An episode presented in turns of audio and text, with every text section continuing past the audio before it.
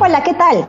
Esto es Debate a través de sudaca.pe. Yo soy Alexandra Ames y como siempre estamos aquí compartiendo las noticias más importantes del día con David Rivera y Paulo Benz. Hola, ¿qué tal? ¿Cómo están? Buenas noches a todos.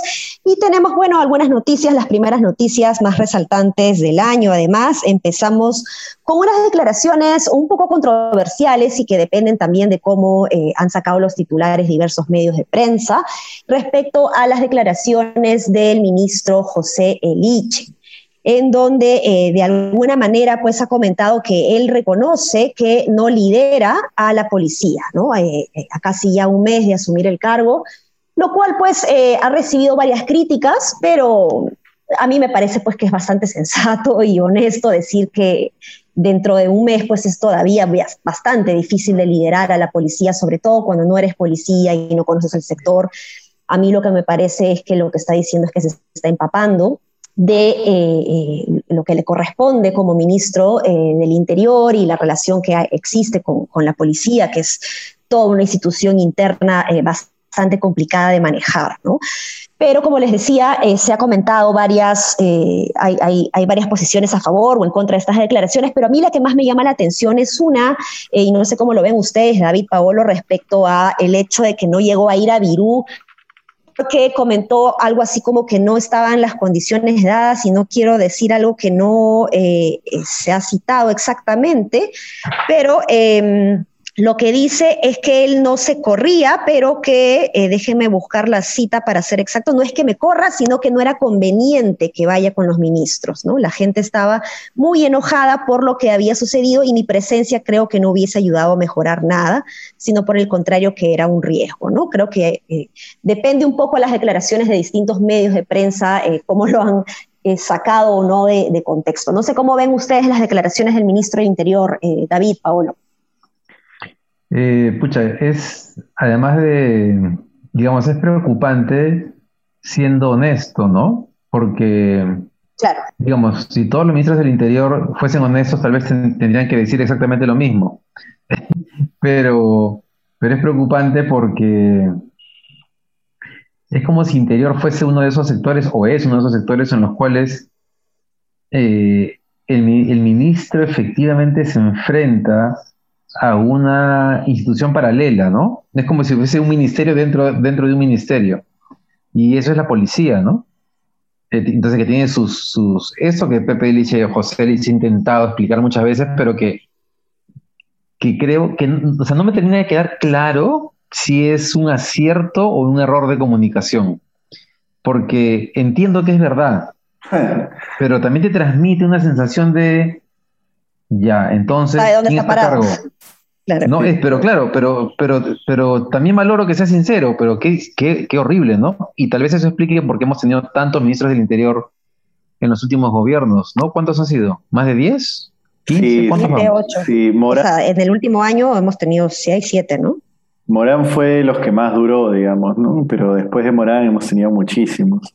Ahora, yo, yo también eh, coincido en que es verdad, es honesto, pero no sé qué tan honesto se puede ser en este tipo de casos, pues, ¿no? O sea, a veces ya... Eh, no, no, sé cómo ponerlo de manera que se entienda que sí está bien ser honesto, pero políticamente tienes que poder ser honesto sin dar un mensaje de desgobierno de la policía, ¿no? Este, y por eso la comunicación política es un ámbito súper difícil, donde a profesionales les pagan un montón de plata para que asesoren, ¿no? Me imagino que, que Pepe Lich en el Mininter debe tener asesores de comunicación, debe tener todo un equipo de, de, comunicaciones, de hecho, y esperaría que alguien ahí esté pudiendo pensar qué idea quiero colocar. Quiero colocar la idea de que estoy siendo honesto pese a que no gobierno la policía o quiero colocar otra idea, ¿no? No sé, no sé si a alguien le ha pasado este, un resumen. Ahora, claro, hay muchas veces en las que los asesores de prensa les pasan cosas a los ministros y los ministros se zurran ¿no? en la nota. Este, y, lo, la leen. Y la, leen a veces.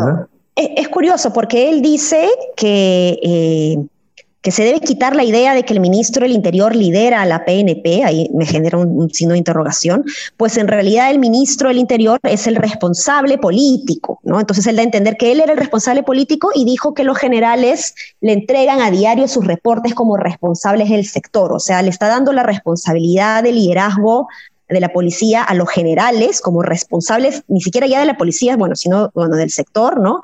Y él habla de que es el responsable político, pero sus declaraciones no son precisamente políticas, son más bien eh, técnicas, ¿no? Son, son de un analista, digamos, en el que concluye pues que eh, es complicado liderar eh, a la policía en un mes, ¿no? No son precisamente declaraciones muy políticas que digamos, ¿no? Sí, totalmente. es como si, es como si al Mm, al, ejercicio de honestidad que está haciendo, le faltara un complemento.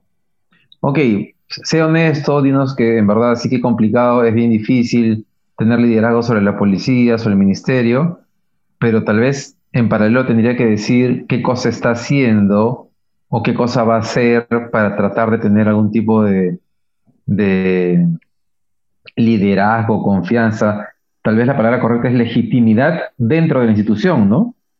Que aparentemente es lo que no tiene en este momento. Y por lo pues. tanto, cualquier cosa puede pasar, ¿no? En la policía hay mafias, hay o sea, si, si la policía no quiere que un ministro siga ahí, o sea, son especialistas para ver cómo se lo sacan de encima, ¿no? Exacto, sí.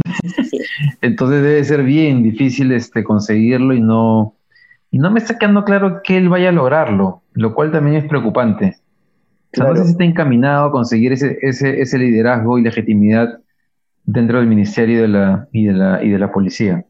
Yo, yo lo traslado a una metáfora que de repente puede ser simplificadora, pero es como cuando a un técnico de fútbol el equipo le quiere hacer la camita.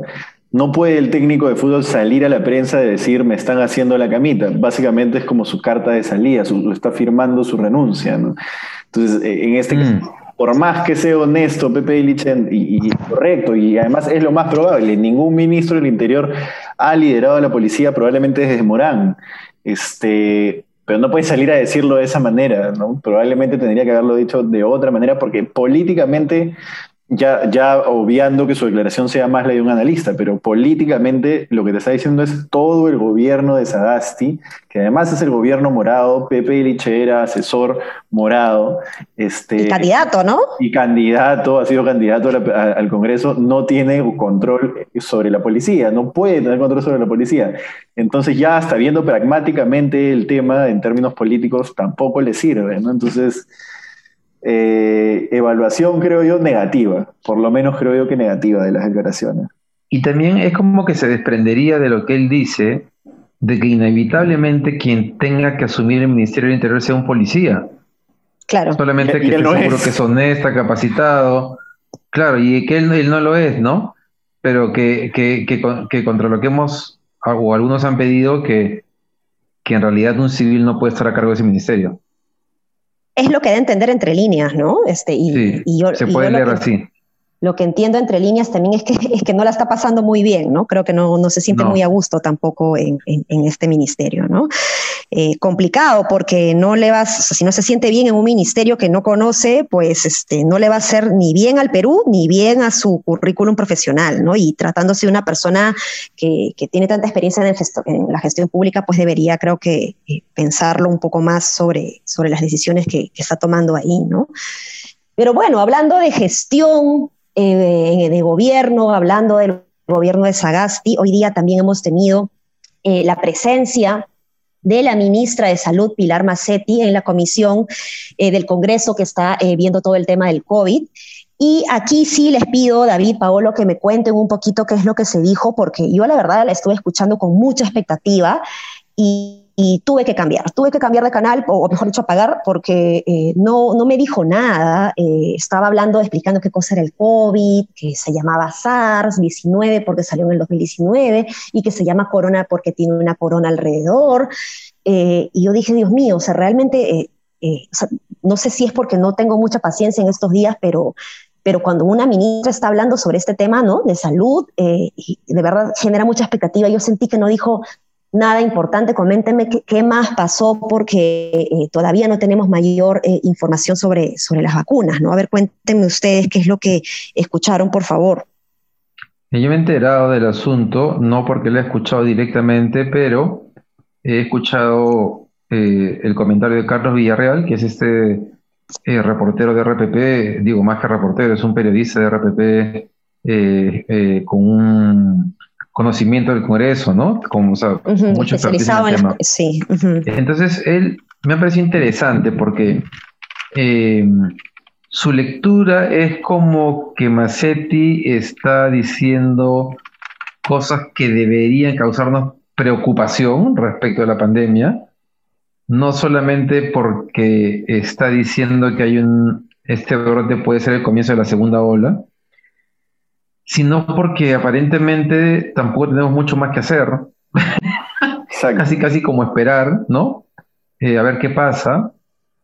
Pero también dijo que Carlos Villarreal que también había, que lo que había sucedido es que Macetti estaba hablando de un eje del COVID y de pronto un congresista que estaba presente en la exposición era como si no hubiera escuchado nada y le volvían a preguntar y le volvían a preguntar que había habido cierta agresividad y que eso le había hecho perder la paciencia a ella. Ahora, cualquiera pierde la este, paciencia con el Congreso. Claro, con las, preguntas de los congresistas, además, ¿no? Ese es, un, ese es un buen punto, pues, ¿no? Entonces, claro, la presión, no solamente de un político que es natural, sino de esta mediocridad, debe ser pues, para querer arrancarse los pelos, ¿no? Y querer, no sé, desaparecerlos a todos bueno, este, pero igual a mí me preocupa que, este rebrote se convierta en una segunda ola generalizada en el Perú, cuando se supone que ya tenemos lecciones aprendidas, ¿no? O sea, ya eh, a estas alturas que nos falten camas UCI, que nos falte oxígeno, eh, es terrible, ¿no? Ahora. Es terrible. Lo que dijo Massetti textualmente es ese rebrote que tenemos tan particular en nuestro país puede estar anunciando que pudiéramos tener una segunda ola, ¿no? Y luego dijo, entiendo que la población está abrumada por todo y que hay necesidad económica, pero debemos tener reactivación económica con salud. Ninguna precaución sobra y todos tenemos que protegernos ante esta nueva variante del coronavirus y la posibilidad de que este nuevo rebrote que estamos teniendo pueda ser el anuncio de una segunda ola. Esas fueron las cosas que dijo sobre una segunda ola. Ahora, como ustedes dicen, que en una segunda ola todavía se ven problemas como la falta de oxígeno, es inaceptable, ¿no? Es, este, ah, se puede entender que no haya camas UCI, hasta en los países europeos está colapsando el sistema de salud. Lo que no se puede entender es que no haya oxígeno. No se puede entender que haya, este, no sé, que en un momento como el actual estén recién empezando a pensar, ah, mira, se está viniendo una segunda ola, hay que tomar precauciones. Eso sí es inentendible y la conclusión de todo esto creo que es que Macetti ya es una ministra demasiado desgastada, demasiado desgastada políticamente y, en gestión también. Yo creo que ella misma ya no quiere seguir ahí. esa es una opción. Dale, dale. Sí, porque además sobre, sobre la gestión de las vacunas, pues todavía no, no, no hay muchos avances, salvo lo que se ha logrado pues con COVAX Facility, eh, pero porque se ha logrado en conjunto y no necesariamente porque sea un gol del propio gobierno, ¿no? Ella menciona además que se ha eh, contratado un nivel de especialistas eh, en, en, negociaciones internacionales. Eh, entonces sí me, da pena, me genera de verdad pena y frustración que, no tengamos eh, realmente funcionarios pues capacitados de estar eh, a la vanguardia, con un paso adelante, ganándole a la enfermedad, ganándole a la segunda ola y adelantándose, ¿no? Estamos, como, decía Paolo la vez pasada, ¿no? Venezuela y Bolivia ya tienen vacunas y nosotros todavía no. Entonces va a llegar la vacuna cuando esa vacuna ya no sirva porque vamos a tener otra variante, ¿no? Entonces realmente no, no, no, no entiendo y me genera mucha angustia, ¿no? Como, como peruana, como ciudadana. Tal vez va a sonar un poco fuerte, pero lo que voy a plantearles como pregunta además, pero eh, yo sé que, que Macetti es una neuróloga, si no me equivoco, ¿no? Que en su especialidad es súper buena, pero no, no puede comenzar, o no creen que tal vez Macetti está sobrevalorada como gestora pública. Digo, ¿Qué cosa es lo que, cuál es, por qué, por qué tiene esta imagen de ser una buena ministra política o hacedora pública? O sea, ¿de dónde viene esa construcción que hacía que la gente pidiese que ella se quedara en el ministerio? en el Ministerio de Salud. Ojo, hago esa pregunta sabiendo lo siguiente. El Estado peruano es disfuncional, atrofiado, y el Ministerio de Salud debe ser el ministerio más complicado en, en temas logísticos, técnicos, ¿no? A diferencia del interior, que es ya el tema político es súper fuerte. Entonces, claro, ¿eso podría explicar una mala gestión? ¿O es que además ha habido falta de liderazgo y tal vez Macetti no ha sabido lidiar con lo que tenía encima, enfrente? Para, para resumirlo, yo lo resumiría en esto. Zamora era un ministro que era mal visto por el sector privado y se mantuvo durante un tiempo hasta que fue insostenible porque justo la pandemia estaba en su pico o estaba llegando a su pico, estaba creciendo y hubo que sacarlo este, y hubo que cambiarlo porque ya estaba demasiado desgastado. Pero era un ministro no bien visto por el sector privado y cuando entra Massetti, Massetti era la candidata de los gremios, por ejemplo, de la SNI, para decirlo claramente, ¿no? y del programa Respira Perú que tenían con, con Leusil. Eh, y Macetti les abre las puertas del cuarto de comando, por decirlo de alguna manera. No los deja comandar, pero les abre las puertas. Al menos, digamos, eh, yo sí percibí desde el lado privado un cambio en la percepción del ministro de Salud, este, o sea, en la percepción que tenía sobre ellos. Eh, y creo que un poco también ha sido por eso, o sea, qué figura política que en este momento tenemos a mano genera consenso, este, no solo en lo público, sino también en lo privado. Creo que, creo que esa es una lista que, que, digamos, la llevó a estar ahí, pero hoy creo que ya eso sí, ya, no, ya no existe. Lo cual lleva una pregunta también que puede ser interesante, ¿no? Y es, uno no podría decir que la gestión de Massetti ha sido mejor que la de Zamora o viceversa, ¿ya? Pongámonos en que ha sido igual.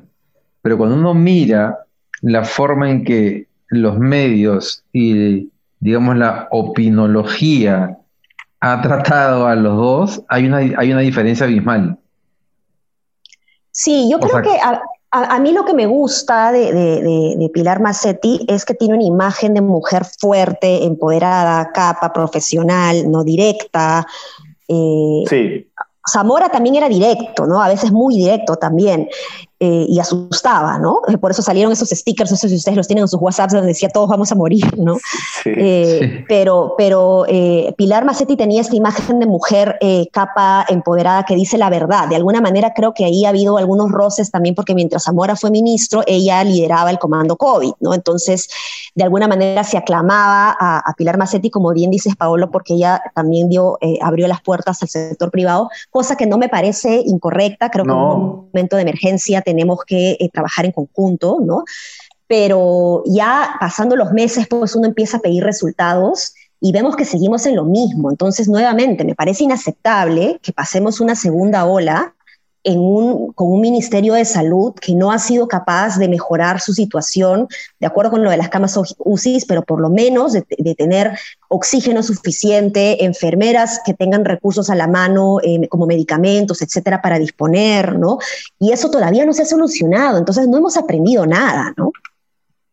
Ese es el principal riesgo, que efectivamente en la primera ola no nos haya servido de nada en términos de aprendizaje y de desarrollo de capacidades para enfrentar la segunda ola y es un especie mismo para enfrentar cualquier pandemia que surja, porque en el mundo científico está clarísimo de que esta no es la última pandemia y está clarísimo que, que, los COVID siguen evolucionando y que en algún momento tendremos una sorpresa más grande, ¿no?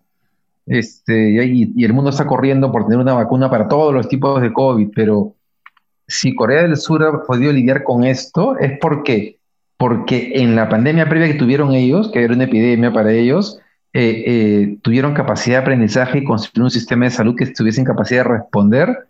Y cuando vino el COVID-19, los agarró preparados. En el Perú comienza a quedarnos la duda de si efectivamente hemos aprendido algo de la primera ola o no. Sí, pues complicado. Pero bueno, pasando a, otro tema, eh, un, tema que, tampoco es agradable, es que tenemos la noticia de que la ex ministra de la Mujer, Rosario Sacieta atropelló hoy a una persona, ayer, perdón, ¿no? A una persona, y bueno, ella ha, eh, eh, ha dicho que va a asumir toda la responsabilidad del caso, eh, ella ha declarado que no estaba yendo a velocidad, básicamente que no, que no ha sido realmente su culpa, pero pero está asumiendo la responsabilidad, digamos, eh, eh, indirecta o directa que de alguna manera puede tener por la situación. Pero hemos tenido nosotros en debate un corresponsal de los hechos que estuvo ahí directo en directo, que es David Rivera. Cuéntanos, por favor, quién mejor que tú para que nos cuentes qué fue lo que pasó ahí.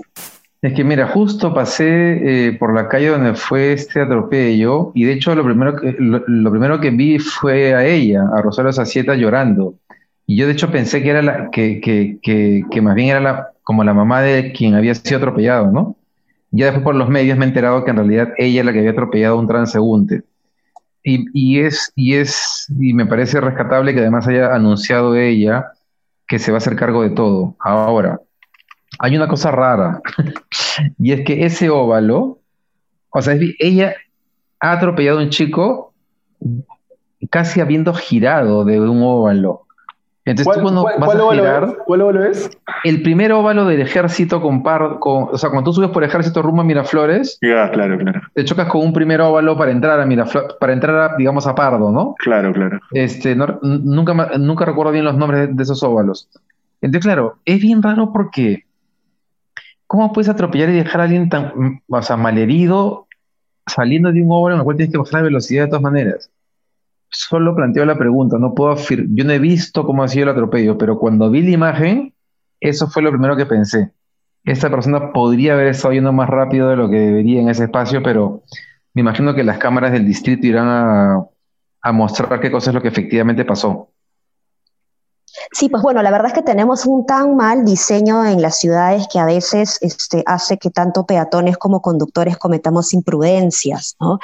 Eh, creo que si tuviésemos un mejor sistema para que los peatones se sientan seguros, quizás ellos no tengan la necesidad de cruzar por todos lados. La pregunta es qué hacía cruzando un óvalo, ¿no? El, peatón había o no un crucero peatonal en la zona, al parecer no, estaba. No, no, no, no, no, hay. No, no, esa, persona estaba en, en, una de las diagonales que terminaba en el óvalo. No estaba cruzando eh, el óvalo. Pero, pero efectivamente, como dice, sale en, en, esos óvalos, es muy mal todos nos vemos obligados a cruzar el óvalo. Sí, sí, sí. Es, claro. es, pésimo ese diseño. Y es, pésimo, es peligroso. además, nadie para. Y, por eso es que yo he sentido mucha pena también por lo que, evidentemente por la víctima, porque es terrible eh, ser atropellado, pero también por Rosario Sacieta, de alguna manera, porque no sé si a ustedes les ha pasado, yo soy conductora y algunas veces también mi, principal temor es que vaya a atropellar a alguien porque alguien se me cruza, ¿no? Sobre todo cuando, bueno, eh, voy por la Panamericana Sur o la Panamericana Norte, que son autopistas de alta velocidad y la gente igual cruza porque realmente el diseño no ayuda, no es un diseño seguro para peatones. La ciudad en sí o el diseño de las ciudades son muy agresivas para, para, los peatones y, terminan sucediendo estas cosas. ¿no? Entonces hay que investigar un poquito más. Eh, yo, bueno, eh, quisiera anunciar que además formo parte de un colectivo que se llama Cruzada Vial, en donde ya hemos estado eh, viendo el tema el día de hoy para verificar con ingenieros qué es lo que ha pasado realmente desde el punto de vista del diseño y prometo pues traerles más novedades eh, en el transcurso de los días sobre eso, pero eh, nuestra primera eh, afirmación que tenemos es que es muy posible que sea el diseño el que haya llevado tanto a que la conductora haya cometido una mala maniobra como el, peatón al cruzar por un lugar donde no debería haber cruzado. Bueno, entonces con eso eh, creo que eso es todo por el día de hoy. Eh, espero que mañana podamos estar comentando también las noticias más importantes del día. Así que eh, nos vemos. Un gusto, como siempre, David Paolo, estar con ustedes. Un abrazo. Chao, chao. Hasta mañana.